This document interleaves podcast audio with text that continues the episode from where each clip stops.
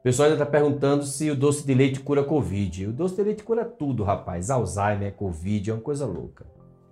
Isso é brincadeira, gente. Isso é brincadeira. Bem, pessoal, qual é a skill tech para noradrenalina? Nem precisa, né?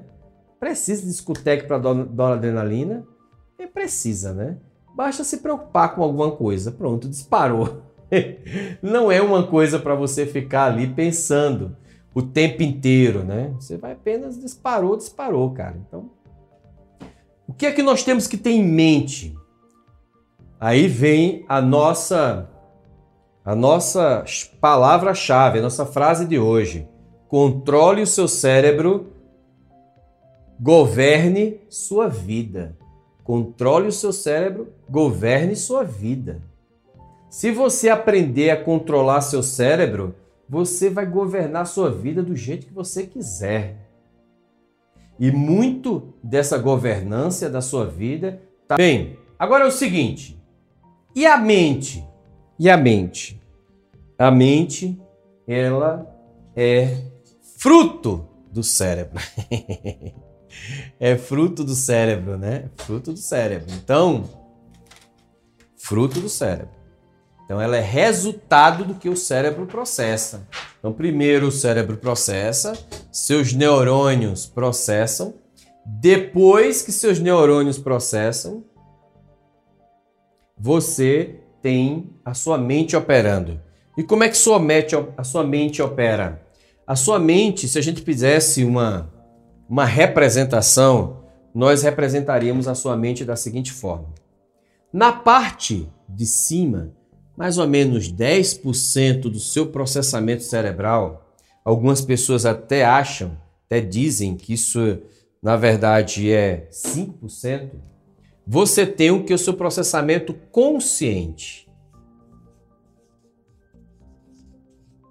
O que é o seu processamento consciente, Eduardo? O que é o seu processamento? O que é, o que é a consciência né, nesse processo? Seu processamento consciente é aquele que você tem controle. Então, por exemplo, você tem controle aqui sobre o que você está assistindo. Você tem controle sobre o que você memoriza como resgatar essa memória. Você tem controle sobre fazer uma conta aritmética.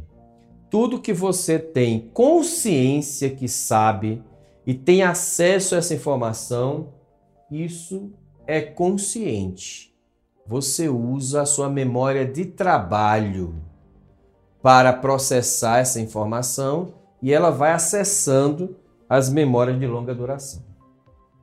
E aqui embaixo? Aqui embaixo você tem a sua memória, ou desculpe, a sua mente é dividida subconsciente. E aqui embaixo? Aí aqui embaixo nós chamamos de inconsciente.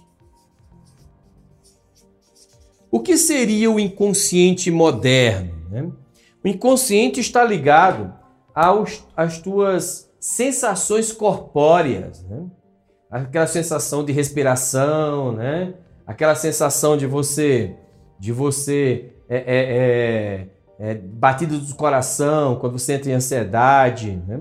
Aquelas sensações de respiração, etc. Então tudo isso é o seu inconsciente, são as suas respostas fisiológicas, automáticas. Você não pensa na sua respiração, mas você respira, não respira? Você não pensa na sua respiração, mas você respira. Ou seja, isso é inconsciente. Perfeito? Então, qual é a ideia? A ideia é, primeiro, você não acessa o inconsciente. A gente não acessa o inconsciente. A gente acessa o subconsciente. Nós vamos à procura das tuas representações linguísticas que estão aqui, que essas representações linguísticas estão estão manipulando o teu inconsciente. E à medida que a gente muda essas representações do seu subconsciente, automaticamente você muda as tuas reações inconscientes. Vou dar um exemplo. Quando você fica nervoso, porque alguém falou para você assim, ó, faça isso para mim. Faça isso para mim e você fica nervoso. Você diz, não, você não é meu pai, você não é minha mãe. Você não fala, fala desse jeito, rapaz. Os seus vagabundos. Seus moleques, eu não sou moleque, você falar desse jeito para mim. Aí você diz assim, porra, peraí. Por que você startou isso, né? Aí no momento que você fala isso, você acelera o coração. Você fica nervoso, sua mão. A reação de acelerar o coração, de você ficar nervoso, é inconsciente. O que você falou para a pessoa, né, acreditando que ela estava querendo, na verdade, querer dar uma de cima de você, estão no subconsciente.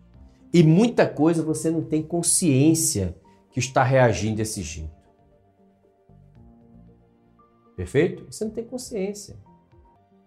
E esses neurotransmissores fazem com que eu mude a química do meu cérebro. Mudando a química do meu cérebro, eu venho aqui na parte linguística, nos padrões semânticos, mudo os padrões semânticos.